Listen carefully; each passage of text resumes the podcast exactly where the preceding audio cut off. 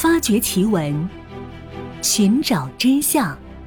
更多精彩，请关注同名微信公众号“小东讲故事”。本节目由喜马拉雅独家播出。赶尸匠的家里跟一般农民一样，每天也得下地务农。只有接到赶尸的邀请时，他们才将自己装束一番，前去赶尸。他们虽赶尸，却很忌讳“赶尸”这个名词，因而。内行人请他们去赶尸，都说：“师傅，请你去走脚。”赶尸匠若答应，他便拿出一张特制的黄纸，让雇主将死人的名字、出生年月、去世年月、性别等写在这张黄纸上，然后画一张符贴在这张黄纸上，最后将这张黄纸藏在自己身上。赶尸匠的穿着也十分特别，不管什么天气，都要穿着一双草鞋。身上穿一身青布长衫，腰间系黑色腰带，头上戴一顶青布帽，腰包藏一包符。师傅教徒弟第一件事就是画符。这种十分奇特的符是在黄纸上用朱笔画上又像字又像画的东西。途中遇到意外情况，便将这种奇特的符朝西挂在树上或门上，有时也烧灰或水吞符。同时。徒弟必须学会三十六种功才能去赶尸。第一件功便是死尸站立功，首先得让死尸能站立起来。第二件功是行走功，让尸体行走自如。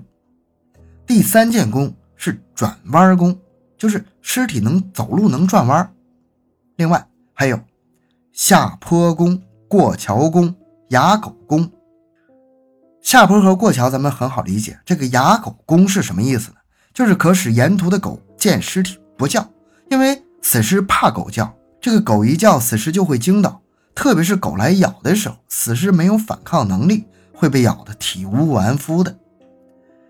最后一种功叫做还魂功，此功越好，死尸的魂还的越多，赶起尸来便特别轻松自如。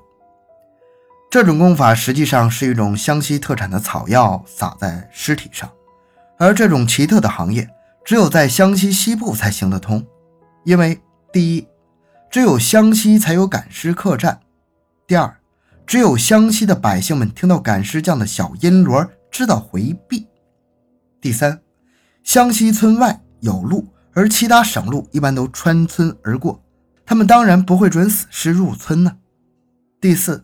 湘西人闻见阴锣声，便会主动将家中的狗关起来，否则狗一出来便会将死尸咬烂。千百年来，湘西赶尸衍生出无数神秘叵测的传说，但对许多人来讲，对此却是半信半疑，因为死尸会跳动，这有点太不可思议了，令人难以置信。那么，这一奇特的行当究竟是不是真实存在的呢？对此。很多研究这方面的学者大略有几种猜测。第一种说法，尸体是否能够活动呢？这是有可能的。在中国历代的资料当中，常有尸变的记载。所谓尸变，是指死尸受了某种外间的因素突然复活，但这复活的死尸已经失了人性，只是一具没有意识的行尸而已。而尸变通常发生在雷电交加的时候。这可能是因为雷电刺激起死尸体内还没有完全散去的静电所致，于是死尸便像通了电一样，在毫无意识下活动起来。而湘西的赶尸匠们可能掌握了其中的窍门，研究出短暂控制尸体的方法。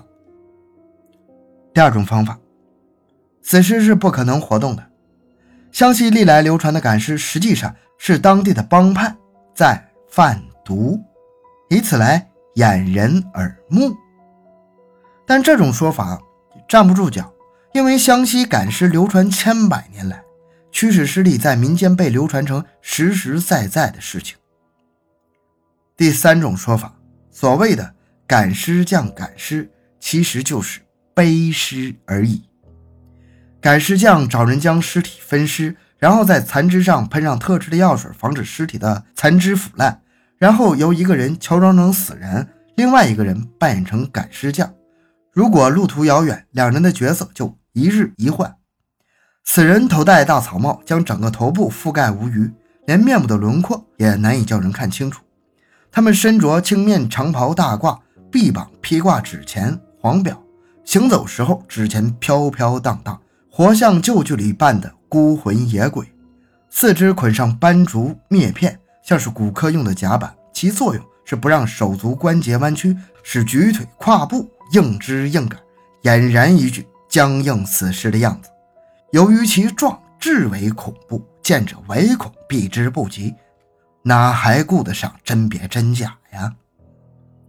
赶尸匠走在前面，形神枯槁，满面烟容，举举斜行。时时掉头关照后面跟随的死人，边走边丢纸钱，名曰买路钱。死人则沿着买路钱向前挪动足步，实际上纸钱成为了路标，引路人还要提着一个灯笼，火光半明半灭，闪烁不定，这也是为死人指明去处的暗号。两人背着背篓，盛着纸钱和香蜡，就这样一前一后，缓缓地走在荒郊小道。或僻静的小街小巷里，到目的地两三天前，两人事先通知死者家属准备好衣青棺材，等死人一到，立刻将寿衣帽、寿鞋给死人穿戴齐备，装进寿木。这种入殓过程全由赶尸匠承担，绝对不允许旁人插手和旁观。正如出发时将尸体扶出棺材不允许窥视一样。赶尸匠会说这是关键时刻，生人一接近尸体便会有惊尸的危险，而入殓过程必须在三更半夜，一切安排就绪，将死者装殓以后，丧家才能去认领。棺盖一揭开，须眉毕现，的确是丧家亲人相貌宛如昨日，如今却长眠在棺材里了。丧家伤心至极，顿时嚎啕大哭，有的已经泣不成声了。赶尸者这时特意劝说大家不要过于悲伤，免得致使死者不安呢。幸亏他生前积有功德，得以平安的返回乡土，但刚经过长途跋涉，急需安息呀。人们悲痛之余，感到一种祭奠死者后的踏实、满足、欣慰。谁还怀疑他是个骗局呢？而全部的秘密都在那只背篓里，表面看起来是装的纸钱和香蜡。实际是掩人耳目的账目法，分散人们视线的把戏。其实夹层底层赫然装着死者的头部和四肢，至于主体部分，那就不知道是哪座荒冢下埋藏的游子的残骸了。随着现代科学的发展，湘西的赶尸逐渐淹没在历史中。但不管神秘的赶尸门是否真的存在，还是只是湘西一帮行脚的脚夫讨生活的手段，在以往的那些日子里，他们总算为客死异乡的人们尽了一点自己的力，不能把他们视为十恶不赦的骗人之辈。好，这个故事讲完了。小东的个人微信号六五七六二六六，感谢大家的收听，咱们下期再见。